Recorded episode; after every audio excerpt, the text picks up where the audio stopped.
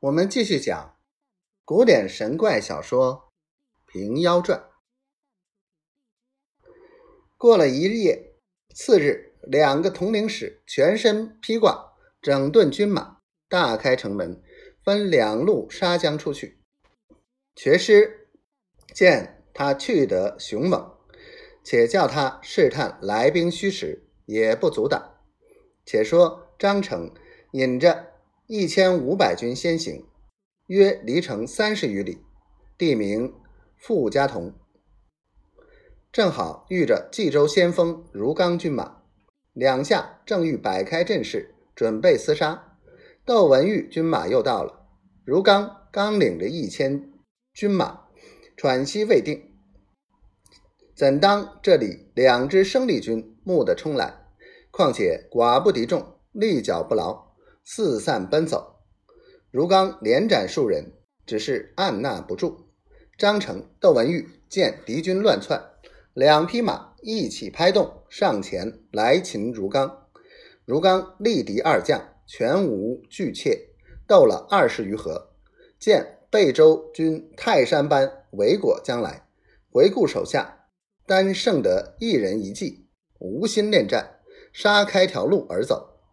张窦。二将恰待追赶，报马到来，冀州大军到了，相距十里之外。二将不敢进逼，慌忙收军，转回贝州，把军马扎在城外。二将入城，见了王泽，禀道：冀州前部先锋已被小将杀得大败亏输，正欲追赶，怎奈刘太守大军已到，小将只得收兵，现。屯城外专候主将谕旨。王泽道：“闻得刘延威这厮手段高强，今前部失利，以灭威风，二位将军便算第一功了。趁此锐气，便可驻扎城外，防他攻城。明日交战，当令军师们相助。”二将得令，连夜离城十里。扎了两个大寨，各占一寨。倘有敌军来攻，互相救援。却说如都监收拾败残军卒来见刘太守谢罪。刘太守大怒道：“凡行军者，需要远其哨探，亦有风闻，欲作准备。你全不用心，致被贼人出其不意，冲动官军，纪律何在？本当斩首号令。”交战在耳，诚恐于军不利。喝叫捆打一百，罚在后队催促粮草，倒换后队段雷为先锋之职。到傅家屯下寨，探子打得张成、窦文玉率领贼军离城十里，分两寨驻扎。刘太守笑道：“我知贼人无能为也。”这傅家屯乃是贝州咽喉之路，若贼人乘胜，就此扎寨截住来路，虽有十万之师，安能溃其城下哉？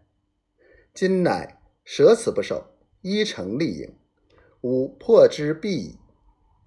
吩咐段雷道：“打刘字旗号先行，约至来日平明，到彼寨前所战，只要输，不要赢。”引他到傅家屯一路来，我自有计。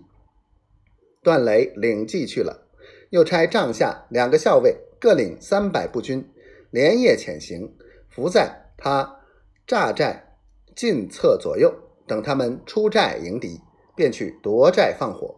又吩咐如刚准备云梯、火炮、攻城之具，来日午时在贝州城下取齐，处分已毕。自己中军少不得拔寨督起，北有号令不提。